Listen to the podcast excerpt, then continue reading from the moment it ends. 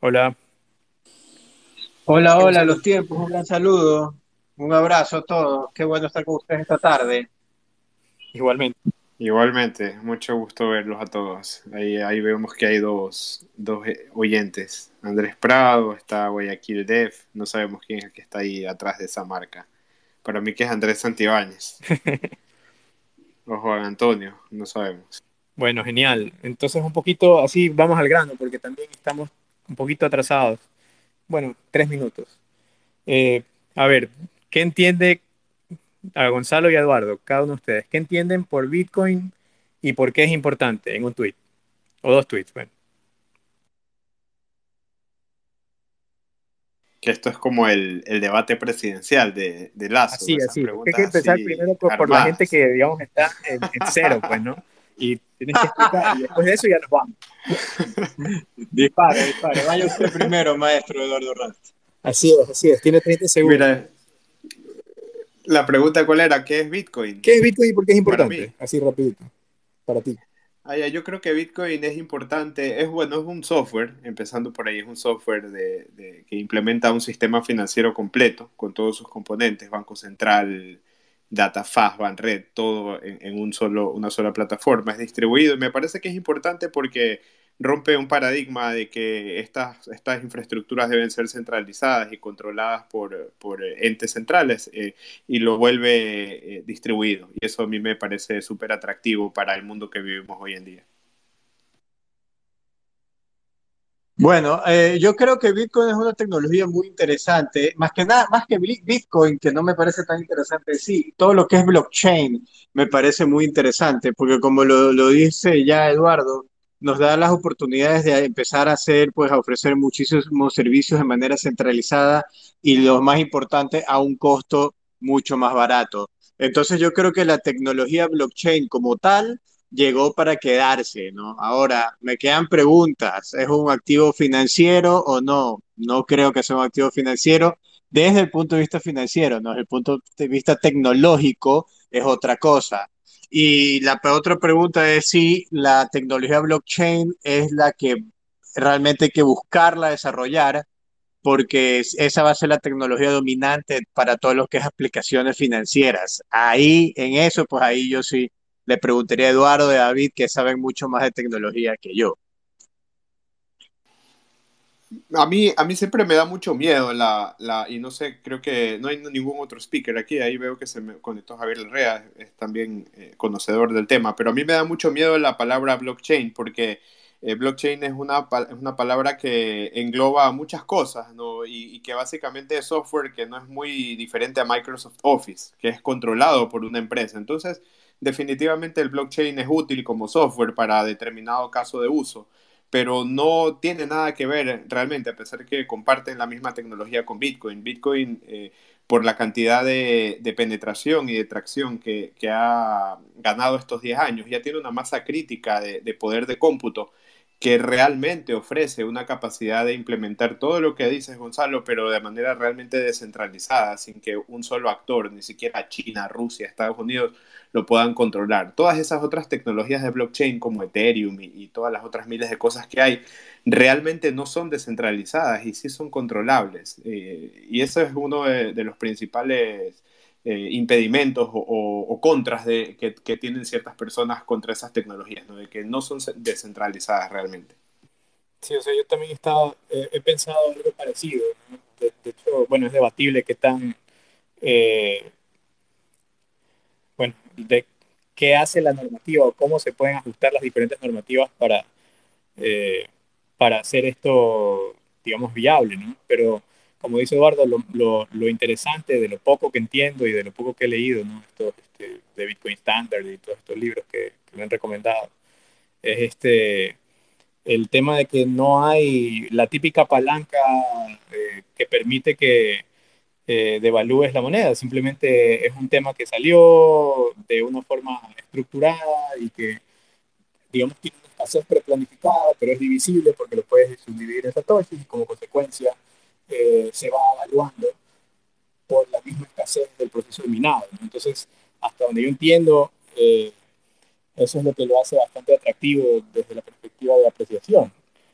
¿no? Pero no sé, ¿qué opinan, qué opinan ustedes? O sea, ¿cuál es la principal preocupación, por ejemplo, de que se aplique eh, Bitcoin o que, digamos, por ejemplo, tenemos el tema del Salvador, ¿verdad? En El Salvador se, se ha estado adoptando y si ustedes se ponen a leer los artículos, digamos, esqueleto de esa nueva ley que se ha estado promoviendo por allá, eh, digamos, hay, hay, algunas cosas que dicen que, bueno, cuando ya, lo, cuando ya vas a declarar impuestos, entonces el default vuelve a ser el dólar, entonces, digamos, hay algunas preocupaciones, entonces yo quería entender eh, cuál era su perspectiva, su opinión sobre eso, y si, por ejemplo, el día de mañana Bitcoin se fuese a adoptar a Ecuador eh, y la normativa de Ecuador lo permitiera, por ejemplo, para tener, qué sé yo, cuentas bancarias, o para poder hacer transacciones, o para poder, eh, qué sé yo, pagar impuestos utilizando Bitcoin, eh, ¿qué se requiere o desde la perspectiva, digamos, eh, normativa, cómo les gustaría, si tuvieran una horita mágica, que, que ocurriera este, esta adopción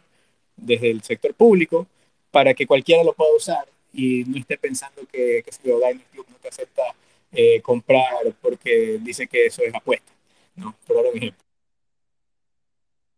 Ahí, mira, yo creo que en esto de Bitcoin, para, para destrabar un poco la discusión, sí hay que tener dos, dos, dos discusiones, desde el punto de vista tecnológico y desde el punto de vista de las finanzas y si fuera como una medida para hacer otra moneda, que es lo que mucha gente dice, ¿no? Yo sí creyera que, que valiera la pena eh, para un financiero, un economista como yo, y no quiero entrar eh, profundamente a lo que es teoría monetaria, pero el punto de que sea de que sea escasa y que haya que gastar energía para minarla, no, no es necesariamente un punto de vista, digamos, moderno de, de, cómo, de cómo se debe manejar una moneda, ¿no? Para, no, no quiero meterme mucho en el tema de teoría monetaria, que a mí es un tema que me encanta, pero no quiero meterme mucho porque realmente pues lo que tenemos que entender es que si el mundo ha llegado a que sus propias monedas sean manejadas por un banco central, no quiero decir que sea un sistema perfecto, pero es una tecnología que cada vez, digamos, funciona mejor, ¿no? Entonces, yo no soy de los que le ve mucho, mucho uso para, como para evitar una inflación. Donde sí le veo uso, donde sí me parece súper interesante, es en las aplicaciones tecnológicas que tú puedes hacer con eso, porque si tú logras abaratar a través de blockchain, a través de Bitcoin, este, si tú logras abarat abaratar costos, y, tú logras que la gente pueda mover el dinero más, de una manera más rápida y más barata, ahí sí hay, digamos, una propuesta de valor mejor que la que tiene Bitcoin actualmente. En la parte, e, esto es muy importante, cuando yo invierto, cuando uno invierte, desde el punto de vista de un inversionista, uno siempre busca una propuesta de valor, ¿ya? ¿Cuál es la propuesta de valor de Ethereum, por ejemplo? La propuesta de valor, la propuesta de valor de Ethereum es que hay un ecosistema donde te facilita todo para que tú este, puedas hacer aplicaciones, porque yo no entiendo muy bien, pero entiendo que viene con, con, un lenguaje, una capacidad para hacer aplicaciones. Entonces a eso yo le vería un poco más de futuro, porque significa que ahí en ese ecosistema van a haber más usos. En cambio, Bitcoin no veo que por ahí, por ahí vaya a haber algún uso financiero en un futuro, otro que no sea de pasarte o sea, pasarte bitcoins, pero que van fluctúan demasiado frente al dólar y eso como que eso le, le digamos, eso lo hace súper volátil al bitcoin y eso te quita mucha certidumbre y eso no es bueno para desarrollar pues relaciones comerciales internacionales. Como diría Gustavo Isurieta de La Píldora Roja, Eduardo, ¿cuál es tu lectura? La píldora roja. Bueno, Gonzalo, dijiste tres cosas que me gustaría comentar, que son súper interesantes. La primera es la más densa, ¿no? La de teoría monetaria, y que creo que eh, es una batalla, un uso de Bitcoin eh, muy avanzado, eh, incluso para Ecuador. Ecuador vive un, una burbuja interesante, burbuja en el buen sentido, ¿no? Que estamos aislados eh, de, la, de la paridad inflacionaria con Estados Unidos, a pesar que usamos dólares, no tenemos eh, mucha relación ni coordinación de política monetaria. Entonces, realmente el problema inflacionario para Ecuador creo que no es un problema, eh, ni para los países en general de América Latina. Y como dices, Gonzalo, es un tema de, de, de, teoría monetaria en donde incluso hay matices, ¿no? Hay escuelas Eh, y, claro, Bitcoin tiene una aplicación súper fuerte y hoy el movimiento de Bitcoin en el mundo habla mucho de eso, ¿no? Pero creo que ese es un tema extenso y que no tiene tanta relevancia para los ecuatorianos, me parece. Al menos a mí no me es de gran eh, de gran, o sea, no me atrae tanto porque realmente Ecuador tiene un sistema financiero súper sólido, tenemos reservas de dólares, eh, tenemos oro, bueno, creo que ya lo, lo, se deshizo del oro Correa, eh, pero en tema inflacionario ese no es un debate, no es un debate tan interesante. ¿no? En el tema de las aplicaciones, Bitcoin tiene capacidad de desarrollar aplicaciones. ¿no? Bitcoin empezó como una, como una plataforma con una capacidad de programación súper limitada por la seguridad que tiene, ¿no? Es difícil modificar el blockchain, es difícil eh, programar el blockchain porque está hecho para que sea difícil de cambiar. Pero ya hoy existen una serie de softwares, hay uno que se llama RSK, hay otro que se llama Stacks, que tiene un par de años ya, eh, y que hace lo mismo que hace Ethereum, pero utilizando Bitcoin. el tema que dices de Ethereum es interesante, sin embargo, si tú hoy desarrollas una, eh, un programa, un contrato inteligente de, algo, ¿no? un título, alguna, alguna cosa, un producto financiero sobre Ethereum, realmente Ethereum no tiene una solidez igual a la de Bitcoin. Mañana puede venir un jugador Rusia, por ejemplo, orquesta eh, una serie de, máquinas para que ese contrato se rompa. ¿no? Entonces, en Ethereum es viable, ha ocurrido algunas veces. ¿no? Ethereum no es una plataforma que tiene la inmutabilidad que tiene Bitcoin. Y Bitcoin ya tiene esa, esa función, ya, ya la tiene. O sea, no, no es algo del pasado, es algo que hoy funciona y de hecho se están desarrollando muchas, eh, muchos productos alrededor de eso, ¿no? Eh, y la otra parte me parece súper interesante, ¿no? Que es la de la propuesta de valor. ¿Cuál es, desde mi punto de vista, la propuesta de valor de Bitcoin?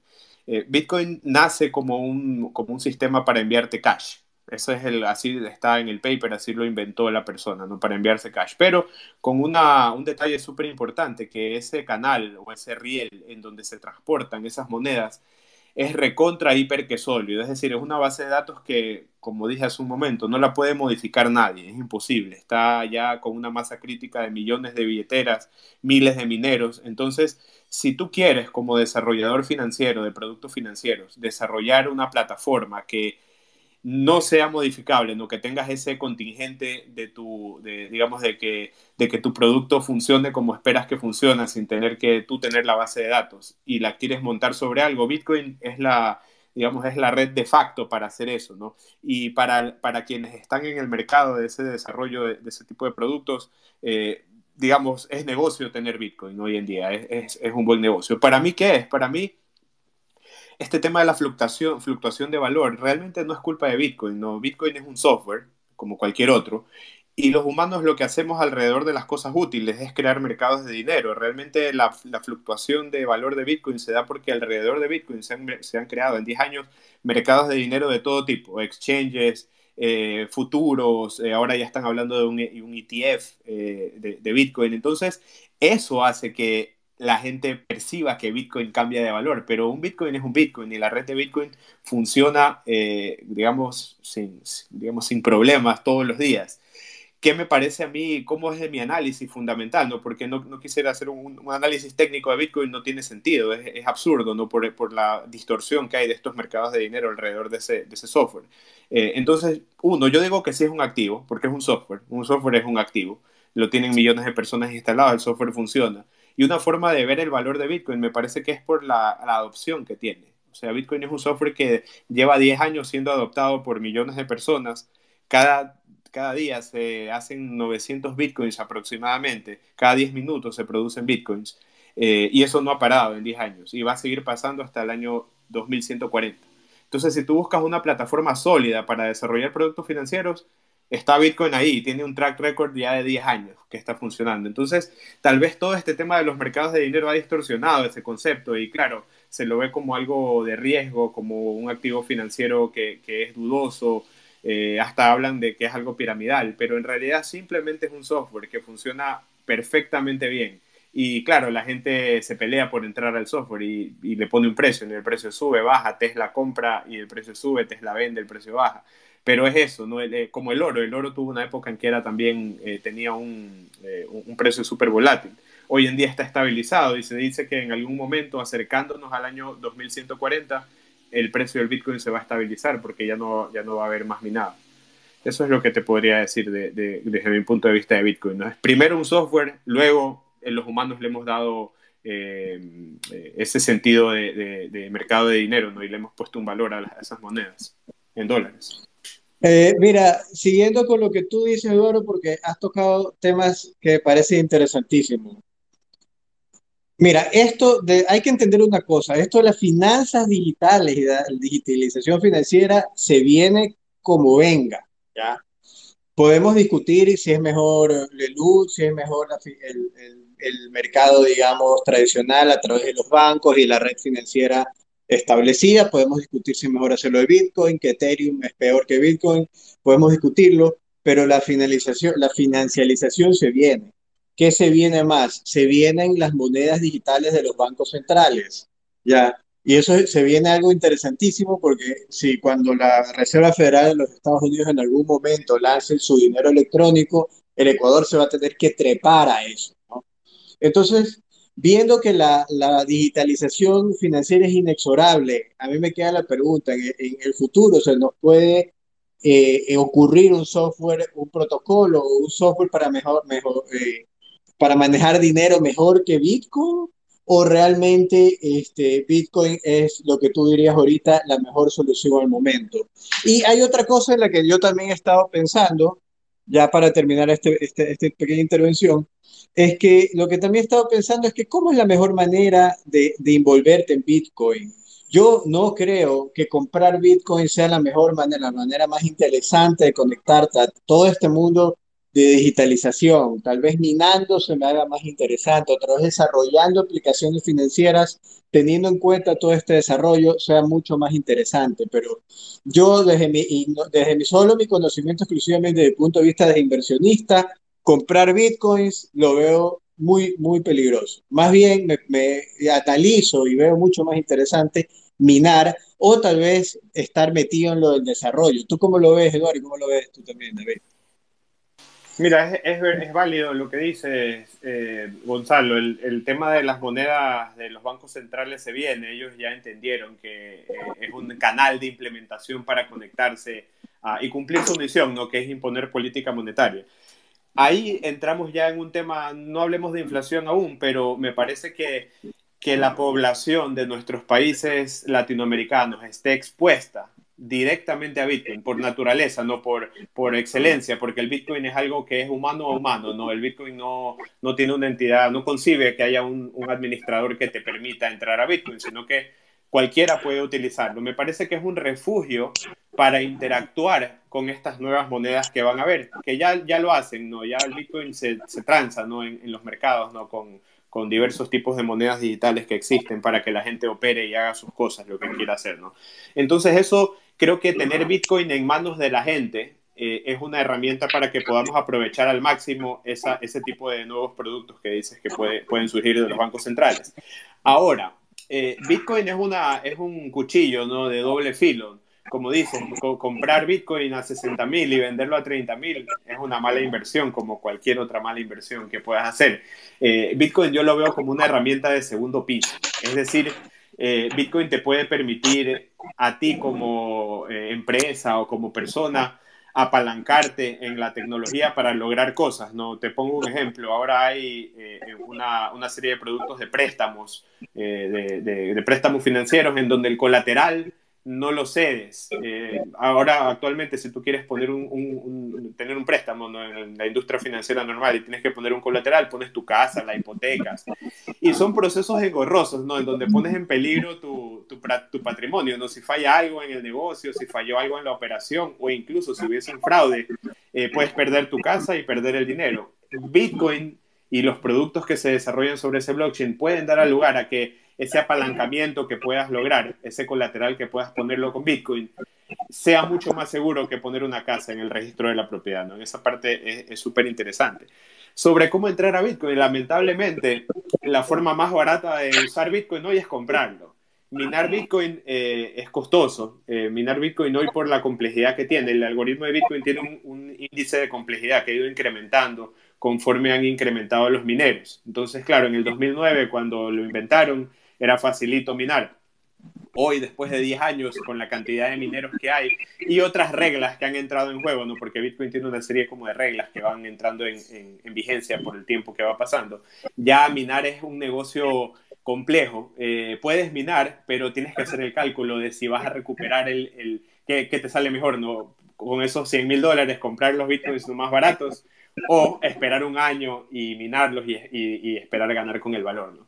Eh, a nivel, digamos, de lo que dices, ¿no? de, de cómo usarlo, te digo, hay miles de aplicaciones, pero tienes que tener los bitcoins, no es como un club privado. Para poder hacer uso del club privado, para poder hacer uso de la red, necesitas tener en tu poder las monedas y la forma más barata ahorita es comprarlas.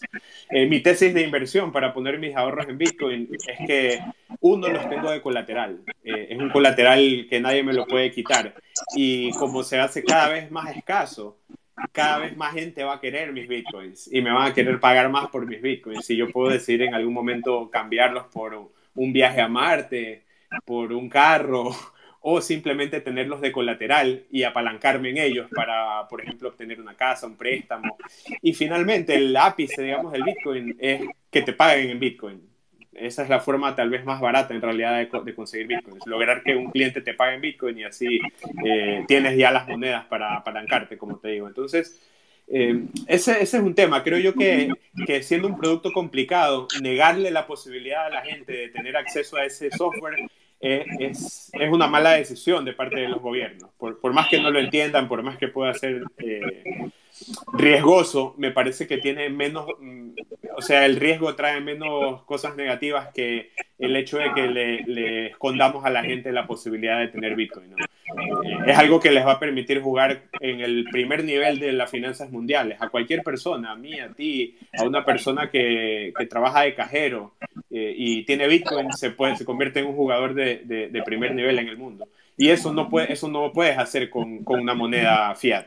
O sea, tú para poder jugar en el primer nivel del mundo con moneda fiat tienes que ser JP Morgan, Morgan Stanley, que son los, ¿cómo se llaman? Los distribuidores de dinero, los, los principal players, major players, los, que, a quienes la Reserva Federal les da la plata ¿no? para que la distribuyan. Bitcoin rompe eso simplemente, lo destruye. Todos somos ya la Reserva Federal y eso a mí me parece poderosísimo, me parece interesante. Yo, creo que podría... Bueno, ahí sí yo sí, sí, estoy un poco en desacuerdo con, con toda la parte que tiene que ver con con el concepto financiero, sí, yo sí estoy en desacuerdo porque la verdad es que, digamos, te quieres proteger de, de una inflación, existen en los mercados financieros, tienes todas las herramientas para hacerlo, ¿no? Te quieres proteger, quieres, quieres comprar una casa, si ya está ganando en dólares, lo más, lo más fácil y lo más barato es volver a usar esos dólares que te ganaste. Eh, yo por, eso, la, parte la, justificación financiera del uso de Bitcoin sí todavía creo que, que, le faltaría mucho, ¿no? Eh, no, no es todavía un instrumento que le pueda servir a todo el mundo. Pero Gonzalo, una pregunta, tengo una pregunta ahí. ¿Y tú no crees que eso se debe a que tu apetito de riesgo es menor que el de las personas que no están tan no tienen unas finanzas tan sólidas, tal vez como los clientes, por ejemplo, de una casa de valores o de, una, de un wealth management. O sea, gente que, claro, tiene muchos dólares y tiene una estructura financiera basada en rendimientos. No les es negocio arriesgarse en Bitcoin, a pesar que si tú ves la tendencia, ya se están exponiendo ¿no? los, los grandes inversores. Pero digamos que, que, somos conservadores. Tal vez para alguien que tiene un apetito de riesgo un poco mayor, le es negocio meterse en ese activo que ha demostrado tener un rendimiento abstrayéndonos del tema técnico, un rendimiento interesante, como, como colateral, y la gente lo está valorando como tal. Ya, ahí viene el punto, ¿no? Este, y es mi punto, y es mi, mi, objeción, digamos, desde el punto de vista financiero. Eh, la gran mayoría de los instrumentos en el mundo, te o sea, por tú comprar, tú cuando inviertes un dólar, tu esperanza es que en un futuro tener demorarte unos años para tener otro dólar, o sea, para doblar, tener un 100% de rentabilidad, ¿ya? Pero tú, la idea de invertir es, y la idea de invertir que nos sirve a todos, ojo, la más, la más para todo el mundo, la que todo el mundo debe tener acceso, es la idea de invertir de que tú en un momento compras un activo y ese activo te, te genera más, más dólares de regreso. Un ejemplo facilito cuando uno compra una casa para alquilar. Tú compraste la casa, hiciste ese gasto, la alquilas y ahí te caen los dólares de nuevo. Ya, si tú dejas tu dinero en el banco, bueno, si lo dejas en, una cuenta corriente, muy poco, pero si lo dejas en una cuenta de ahorro un poco más y si lo inviertes en, a plazo en el banco, te pueden dar un, en el Ecuador, es 4, 5, 6%, 7, dependiendo del banco. En el mercado de valores ecuatorianos, igual, yo tengo clientes que se ganan el, el 7,5, el 7, el 6, dependiendo de su perfil de riesgo, pero ellos metieron dólares en un activo y les regresan dólares. ¿Cuál es el, eh, eh, cuándo a mí ya me haría interesante para que vean que, yo no estoy cerrado a la banda? ¿Cuándo a mí se me haría interesante poder invertir en bitcoins? Cuando yo pueda comprar un bitcoin, se eh, los fíe a alguien, se los entregue a alguien o los deje en un lugar, no sé cómo se dirá en el mundo cripto, y ese lugar me multiplique los bitcoins. Después de un tiempo me dé medio bitcoin. Eso ya existe, un Bitcoin, ya existe. Y, se vaya multiplicando. Ya puedes hacerlo, ahorita ya puedes hacerlo. Ok, pero ¿cuál es el problema de eso? Es que tú, un Bitcoin vale hoy en día, este, un Bitcoin vale 40 mil dólares, tuitea Elon Musk y vale 50 mil dólares, pero después tuitea de nuevo y vale 30 mil dólares. Entonces, ese nivel de, de, de volatilidad lo hace muy poco recomendable.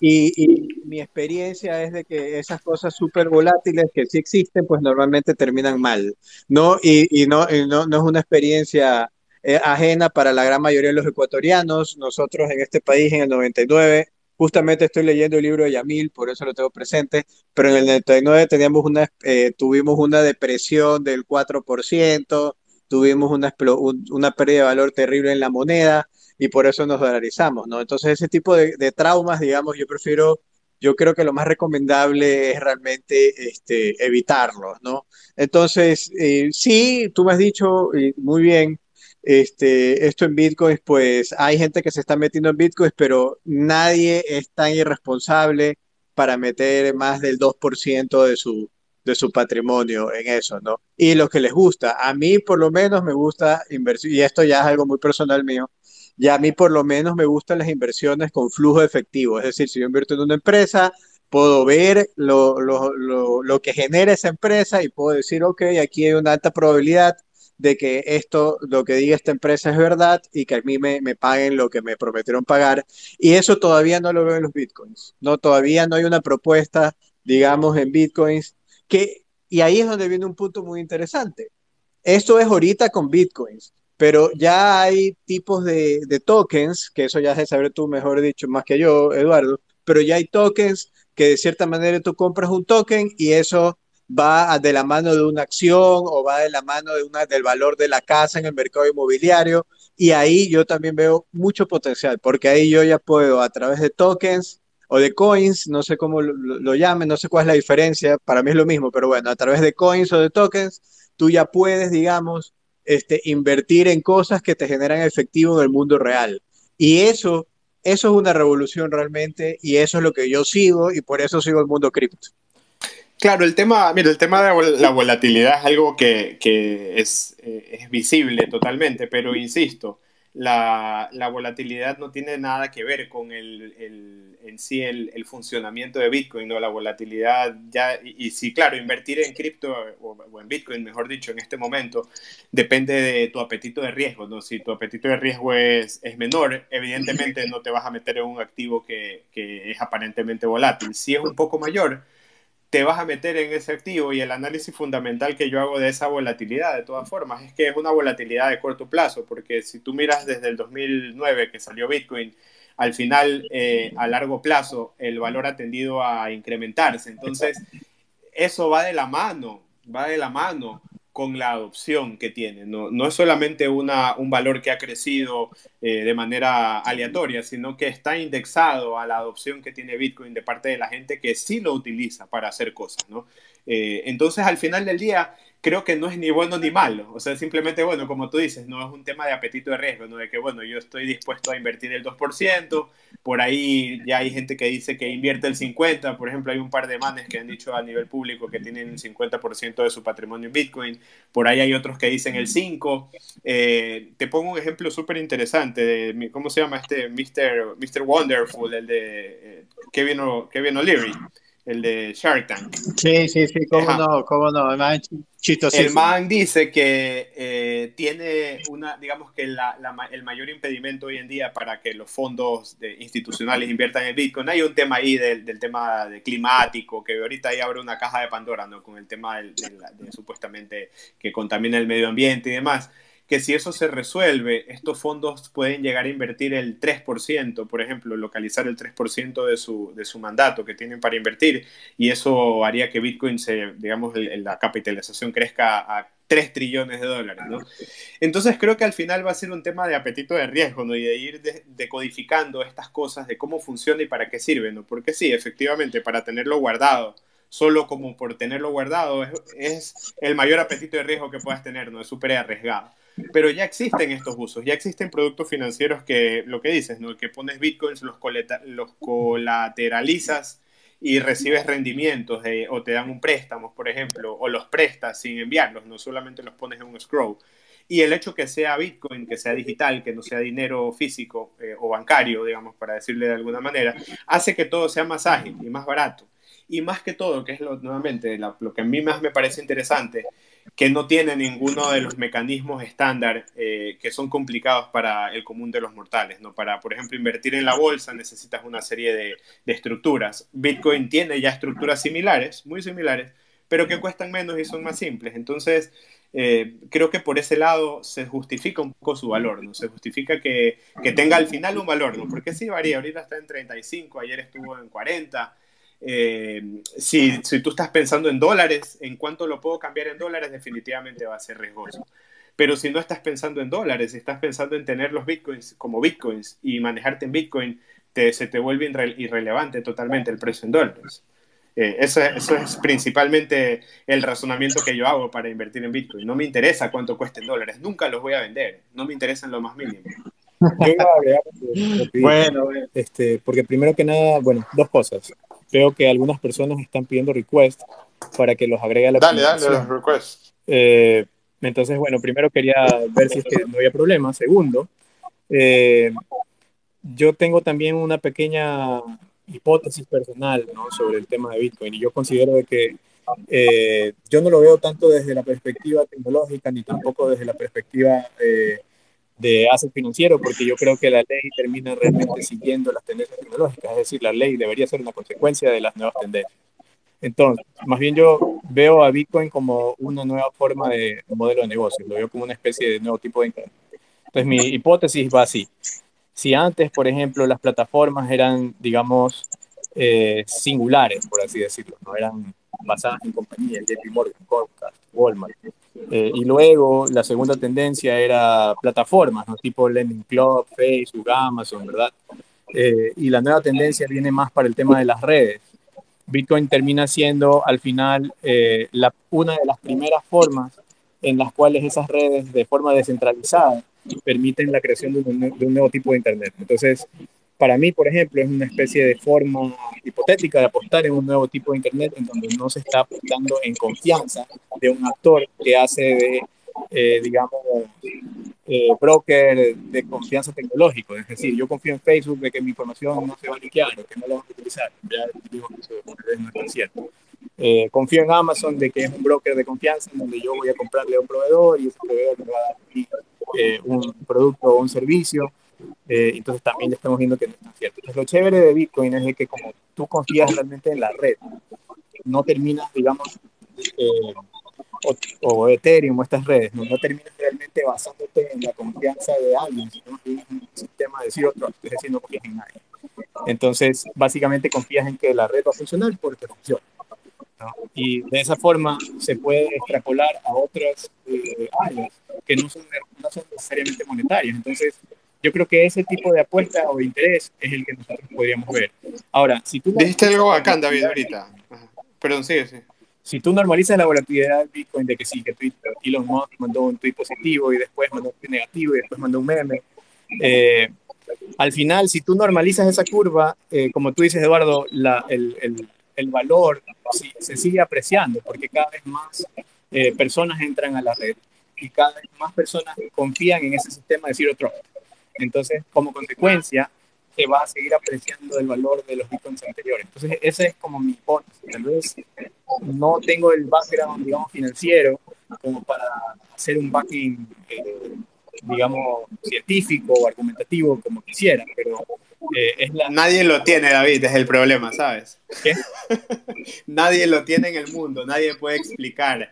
Eh, es totalmente caótico el comportamiento Claro, de la claro. valorización de Bitcoin. Ajá, nadie lo tiene. Eh, pero bueno, lo otro que quería decir nomás era como entre paréntesis, de que, eh, bueno, ya las personas que tenían, que hicieron request, por ahí ya se fueron. Entonces, si vuelven a entrar, les hago, les hago accept. Pero si no, pues igual sería interesante, eh, si alguien quiere hacer alguna pregunta, eh, ahí están nuestros tweets, o sea, que lo, que lo pregunten nomás y, y- lo contestamos. Yo creo que esta plataforma no permite tener un chat room y en ese sentido es un poco turro, pero eh, creo que más o menos como que cada uno tiene sus perspectivas, ¿no?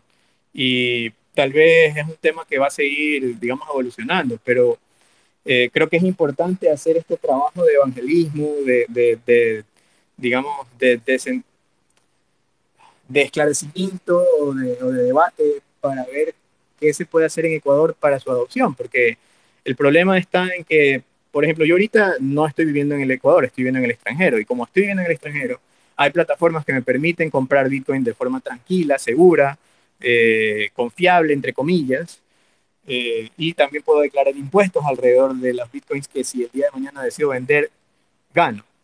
Entonces, eh, en Ecuador todavía esa regulación no existe. Puedes comprar Bitcoin, según entiendo, en, qué sé yo, Capitalica o plataformas similares, pero eh, realmente eh, la falta de entendimiento local también atrasa esa adopción. Entonces, mi pregunta para ustedes era, ¿qué se puede hacer para eh, cerrar esa brecha de atraso?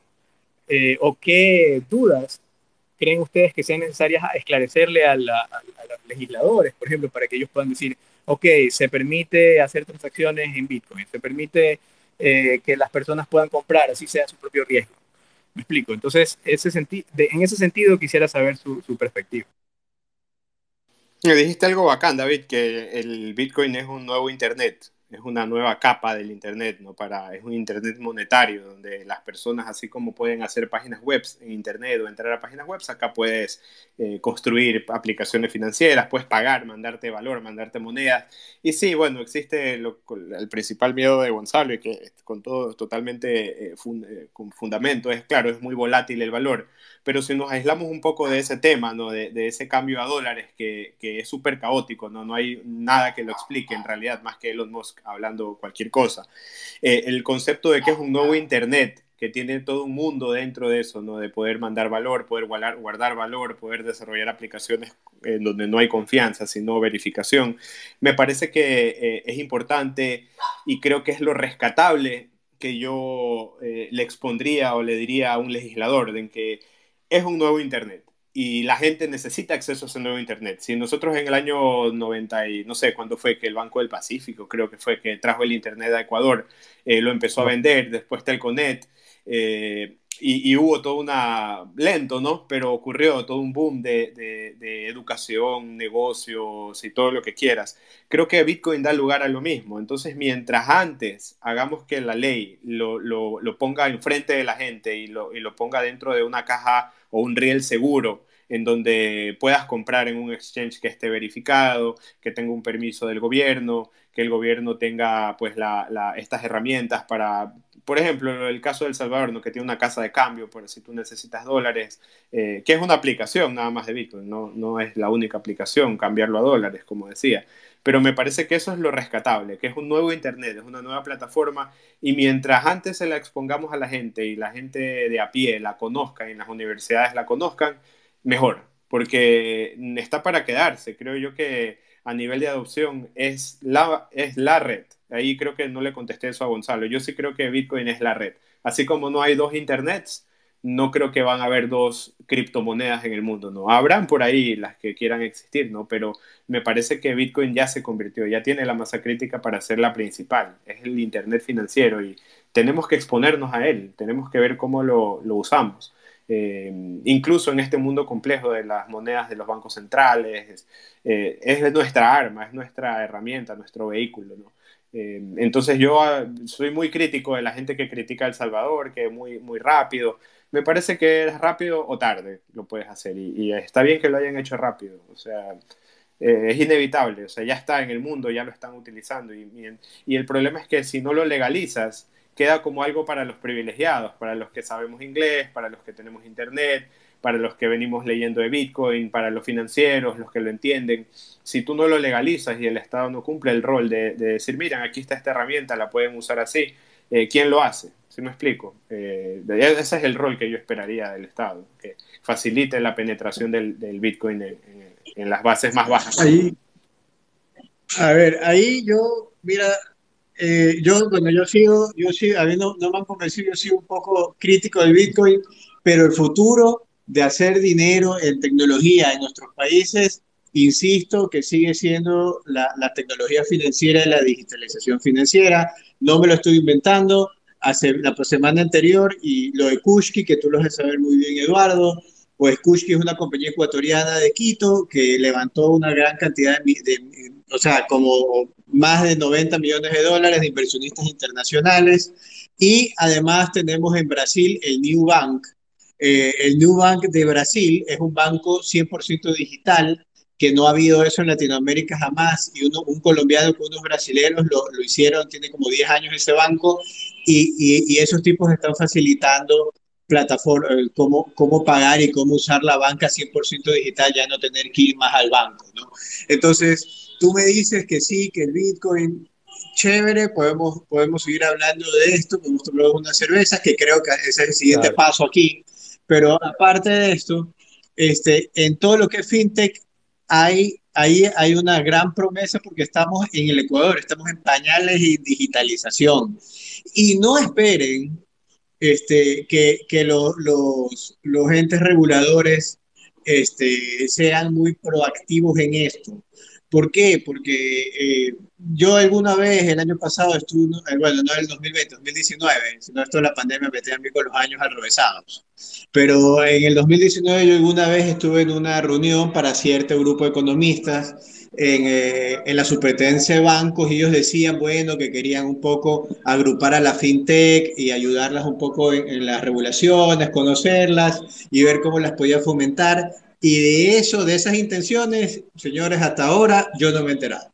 No, no me he enterado que pasó algo con eso, ¿no? Y no es porque sean malos, sino que hay 25 mil problemas más porque la legislación bancaria es fregadísima y hay otros problemas y, y bueno, el punto es que yo no esperaría a que, a que, la, a que las autoridades den el primer paso. Lastimosamente, actividades muy reguladas, pero sí, pues este, yo creo que la, en Latinoamérica la digitalización financiera se viene, eso es innegable. No creo que lo más rentable sea la, a través de bitcoins, sino va a haber siempre pues este, compañías, va a haber potencial en una bancarización, en una digitalización de la banca, hay mucho potencial y ahí hay mucha, y ahí va a haber mercado para eso. Entonces yo sí creyera que debemos pues de, de, de los, los, los los emprendedores pues deberían de concentrarse en ese tipo de productos porque creo que ese es el futuro. Y así ellos no, no hagan un banco ellos mismos como el New Bank, tal vez eso fue porque en Brasil sí hubo chance de hacer un banco 100% digital, tal vez en el Ecuador no, el mercado es más cerrado, no, no sabría, no, pueden haber mil razones, pero en todo caso la, la digitalización de la finanzas se viene. Y eso es innegable. Y eso es lo que yo me rescato de la conversación con ustedes, la verdad. Yo quería decir una cosa ahí, eh, ahí, especialmente para Gonzalo, porque creo que sí sería chévere que revises. Eh, yo creo que en algún tweet ahí antes había mandado un análisis de vigilancia tecnológica de eh, FS Insight, que es esta, digamos, empresa que se encarga de promover, promover análisis financieros y nuevas tendencias en el mundo financiero por supuesto, yo también estoy al tanto de, de, temas relacionados con eh, tendencias en el mundo financiero, ¿no? Yo también he hecho, eh, y bueno, no sé si Eduardo probablemente también, eh, consultorías con el sector bancario en Ecuador, y uno de los riesgos y una de las cosas que les decíamos a los bancos era que el tema de, de, los new banks son, digamos, y su penetración es innegable. Ahora, dicho esto, yo considero que, como te decía, hay tres niveles de Internet para mí. ¿no? Y este segundo nivel de Internet, desde la perspectiva de, de, de, la teoría de Clayton Christensen, ¿verdad? Eh, se empieza poco a poco a absorber los sistemas tradicionales. Por ejemplo, tú tienes que Google, Apple, Facebook, Microsoft, Amazon, Netflix ahora, poco a poco empiezan a absorber capacidades fintech. ¿Por qué? Porque la gente empieza a utilizar sus redes sociales para poder transaccionar. Entonces empiezan a también ellos a absorber estas fintech, neobanks y demás que tienen capacidades de transacción o lo implementan ellos mismos. Entonces tú empiezas a ver, por ejemplo, que Google Pay está empezando a absorber capacidades de Bank of America o estás empezando a ver que Facebook está empezando a absorber capacidades de Walt Disney, ¿no? ¿Por qué? Porque, digamos, son no solamente redes sociales, sino que son también canales de transacción y canales de interacción entre personas. Eh, ahora viste Apple, por ejemplo, está empezando a ver que la gente pueda ver televisión al mismo tiempo en su casa, que se anunció en el último eh, keynote, ¿verdad? Etcétera. Y, como, y eso desde la perspectiva del Internet 2, digamos así. Ahora, si tú te vas al Internet 3, tú empiezas a ver que, por ejemplo, eh, Ethereum, Bitcoin, Litecoin, Bitcoin Cash, eh, etcétera, están empezando a absorberse y poco a poco, ¿no? Las capacidades que previamente hacían las fintech o las diferentes empresas, digamos, startups que eran absorbidas por, esa, por, esa, por ese Internet 2. Entonces, por ejemplo, tú empiezas a ver que eh, sale nuevo, un nuevo tipo de criptomoneda que también es utilizada como assets digitales para juegos virtuales en el metaverso. Y entonces resulta que ahora Epic Games tiene que adecuarse, o Electronic Arts y Steam tienen que adecuarse para poder ser compatibles con esas plataformas. Tienes que, por ejemplo, sale otra criptomoneda en donde eh, hay una nueva pasarela de pagos, en donde ahora puedes, por ejemplo, empezar a comprar en el Amazon Marketplace. O eh, tienes, por ejemplo, nuevas criptomonedas que pueden ser compradas a través de, qué sé yo, Robinhood, Coinbase, eh, u otros. Entonces, poco a poco empiezan a crearse estas interfaces desde una perspectiva ya temprana, ¿verdad? Eh, y estas interfaces empiezan a absorber las capacidades de lo que las startups y, la, y el Internet 2 estaban haciendo. Entonces, por eso yo te digo que ahorita es muy, muy prospectivo, ¿verdad? Pero yo sí considero que probablemente de aquí a unos 5 o 10 años, eh, la mayoría del Internet va a ser, o, no la mayoría, gran parte del Internet va a ser Zero Trust o Decentralized, o sea, descentralizado. Entonces, eh, desde esa perspectiva yo sí considero que es una apuesta en el futuro. Eh, y si bien tal vez es muy arriesgado eh, meter todo tu, por, todo tu portafolio, digamos, en, en, mercados muy volátiles, sí creo que es estratégico entenderlo bastante bien y posiblemente así sea jugar, ¿no? Con, con, lo, que, con lo poco que puedas hacer para entender cómo funcionan estos mercados y qué nuevas tendencias están saliendo. Pero si no estás o, o la normativa no te permite entrar, eh, es un bloqueo que, como decía Eduardo, no vas a poder, digamos, eh, del cual no vas a poder participar. Es una conversación global de la cual no vas a poder participar si tu país no te lo permite. Entonces, mi preocupación en realidad va hacia eso, hacia cómo promover que, aunque sea, se regule desde una perspectiva de, ¿sabes qué? Este es tu riesgo, y aquí está, digamos, el disclaimer, ¿no? Si te, si te metes al fuego te puedes quemar, pero no te voy a hacer ilegales los petardos. ¿Sí explico? Un poco por, por ahí va Sí, fíjate que el Internet está regulado en Ecuador, ¿no? A nivel de infraestructura, necesitas títulos habilitantes para, para, proveer servicios de Internet. Creo que esa tendencia, más allá del show que hizo Bukele, ¿no? Porque hay que decir las cosas con nombre y apellido. Normal es un showman, es un político eh, de primera, entonces, claro, hizo un show de, de tema de la ley, ¿no? Muy al margen de eso, me parece que el rol del Estado eh, y un poco, digamos, bajándome de la tarima de Bitcoin, ¿no? No, hablando, no hablando específicamente de Bitcoin, sino en general, me parece que sí es saludable que el Estado entienda el rol de esta tecnología descentralizada y regule lo que tenga que regular para que las personas tengan acceso a la misma. ¿no? Eh, como te digo, si, si no lo hacemos, habrán otros Kushkis, otros Nubanks de cripto y lamentablemente no nacerán en Ecuador o nacerán en Ecuador pero los dueños serán unos pocos. Eh, mientras que si tú regulas de manera positiva, le pones justo el, nivel de regulación que necesita el mercado, puedes eh, dar lugar a esas innovaciones fintech en Ecuador, especialmente porque eh, existe el potencial. Aquí hay un potencial grandísimo, universidades, hay una industria financiera súper sólida y el hecho de legalizar este ecosistema de aplicaciones de cripto puede traer beneficios, digamos, que no, no entendemos ni siquiera ahora, puede generar industrias completamente nuevas. Eh, entonces, yo soy pro regulación local de Bitcoin, ¿no? Debería, a pesar que es una tecnología descentralizada, eh, la regulación es necesaria para que la gente, o no hablemos de regulación, digamos la legalización es necesaria para que las masas la puedan consumir. Eh, claro, no, necesita, no necesariamente tiene que decir Bitcoin, no como en El Salvador, puede decir otra cosa, pero deberíamos poder escoger los ecuatorianos, mira, yo quiero usar Bitcoin, quiero usar Ethereum eh, y lo voy a hacer en este, en este marco legal para que no me, no, me, no me roben la plata, para que alguien no se robe, pues no haya un feriado criptográfico en Ecuador, ¿sí me explico? Entonces me parece que eh, la regulación debe llegar, o sea, tiene que llegar, porque si no llega vamos a estar atrasados en, eso. ¿no? Todos los países lo están haciendo, todos los países lo están entendiendo. El problema es el componente político ¿no? que trae de la mano eh, Bitcoin específicamente por el poder que tiene, que no es controlable, ¿no? no lo puedes manipular. Entonces ahí es donde el político le da miedo, entrar en algo que no puede controlar. ¿Qué opinas, Gonzalo? Bueno, chicos, este, yo, a ver, ¿por qué, por qué, aquí les puedo contar un poco, ¿no? ¿Por qué se controle? ¿Por qué se busca controlar? Eh, ¿Por qué los bancos son controlados hoy en día y por qué tú tendrías que regular? Ah, o sea, tienes que ser con mucho cuidado para regular eh, las partes financieras. Es porque cuando la gente pierde, dinero, se queja. Y cuando se quejan, el político tiene problemas, ¿no?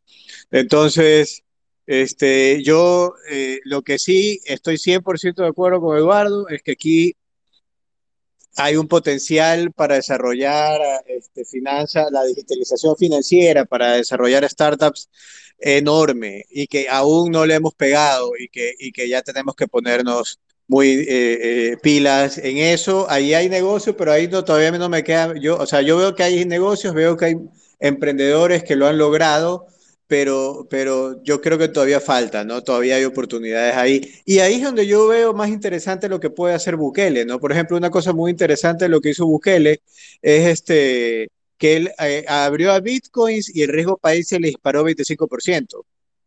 Ya. Entonces, esto se debe básicamente porque la gente piensa de que los bitcoins son para lavado de dinero y que va a fomentar, lo que va a fomentar es que los dineros ilegales vayan a, a El Salvador. Pero son cosas que si no funcionan, que si no las hace El Salvador, no nos enteramos, ¿no? No nos enteramos que ese efecto puede haber en el riesgo país, en la confianza.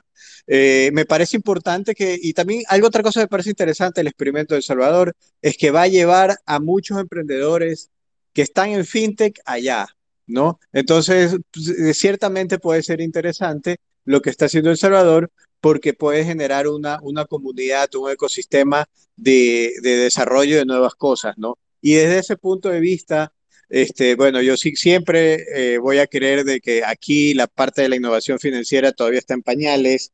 No sé, yo vengo aquí al centro con un billete de 20 dólares y es como si no tuviera nada, ¿no? Es como no tener, no tener ni un dólar, ¿no?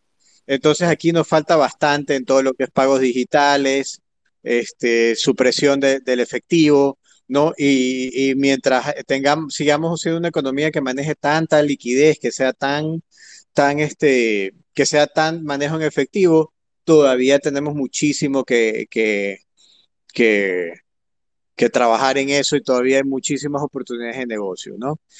Entonces eso, por ahí yo veo que, yo veo que la digitalización de las finanzas es inevitable. No sé si Bitcoin es lo mejor para digitalizarlas, pero pucha, igual, de todas maneras, intercambiar en una tarde aquí con, con, con David y con Eduardo. Eh, me parece muy enriquecedor y yo les agradezco por haberme invitado, la verdad. No, súper chévere. La verdad es que sí, yo más o menos tenía calculado y habíamos ahí conversado de hacer como una hora de como introducción, pero este tema es tan largo que al final parece que no va a haber ni chance para preguntas y como no hay cómo preguntar en esta plataforma, probablemente tampoco lo vamos a poder hacer. Sí, no, no creo que es la mejor mejor cosa para interactuar. Yo he estado en algunos spaces y siempre la gente se queja que no puede preguntar, que no me viste, pedí, no me ves. Es medio caótico spaces para eso. Sí, no, está chévere. Pero, pero estuvo bueno igual. no, pero que, nos manden las, oye, que nos manden las preguntas por Twitter y ahí, ahí le respondemos o si no hacemos un space otra vez y volvemos a responder las preguntas. y volvemos a discutir. Eh, yo lo que de repente recomendaría es buscar, bueno, voy a buscar otras, otras alternativas si es que este, si esto no funciona, pero en todo caso, eh, chévere que mucha gente se pudo conectar y ojalá que podamos seguir esta conversación. Gracias a Gonzalo, gracias a Eduardo por, por, por este, este minuto. Ojalá lo podamos repetir, pero con chévere. Normal, chéverísimo. Gracias a ti, David, por la invitación también y a Gonzalo por, por también por venir. No, por gracias a usted. Y David, ya te voy a escribir para que me cuentes por dónde andas. Eduardo, me imagino que sigue ahí en, en, en la Víctor Emilio. Ahí, igualito, en Dátil. Igualito. Vamos a visitarlo también, Eduardo, un día de estos para conversar. Por supuesto, ahí cervezas, café, bitcoins, todo. Ahí te vas con bitcoin instalado. Tú llegas, mira, tú llegas a entrar a mi oficina, pones un pie y vas a salir con un bitcoin en el celular. Ahí unos saltos. Con 60 mil dólares, no. No, pues con una fracción, con 6 dólares puede ser que salga. Con unos 6 dólares sales de ley. Bueno, en todo caso, yo, yo, sigo, yo sigo estudiando este ecosistema y sigo, sigo viendo ideas. He hablado con otras personas también. También quiero hablar contigo, Eduardo, de este tema porque siento que es algo que está como sea, o sea, este, esto no se va a desaparecer, tal vez yo creo hay otras cosas, ya hay otras opciones, he visto otras tecnologías, otros, otros coins, pero de que la digitalización financiera se viene y que esto es un gran aporte definitivamente. Vacancísimo. Bueno, gracias muchachos y gracias a todos los que participaron y que digamos están como listeners. Eh, ojalá lo podamos repetir. Listo, nos vemos. Que pasen buen un fin abrazo, de semana a todos. Un saludo a todos. Un abrazo. Chao, chao. Chao, chao. Bye.